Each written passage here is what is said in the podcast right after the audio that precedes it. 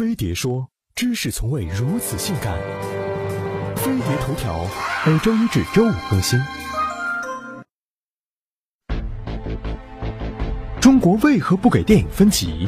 由陆川导演的《鬼吹灯》九层妖塔终于在九月三十号上映了。其实，《鬼吹灯》影视改编版权早在两千零七年就被某公司买下，但仅仅几个月后，这个项目就黄了。原因是原著故事涉及神怪玄学，内容过于敏感。而这次九层妖塔能够公映，得益于剔除了原著小说中鬼的存在，转而以妖的形式出现。在中国实行电影分级制具有很大的风险。在电影产业没有法制化之前，即使对电影分级了，未成年人也依然能够观看到限制级的内容。相比之下，西方国家十八岁以下的未成年人观看了限制级电影，其监护人和影院会受到严厉的惩罚。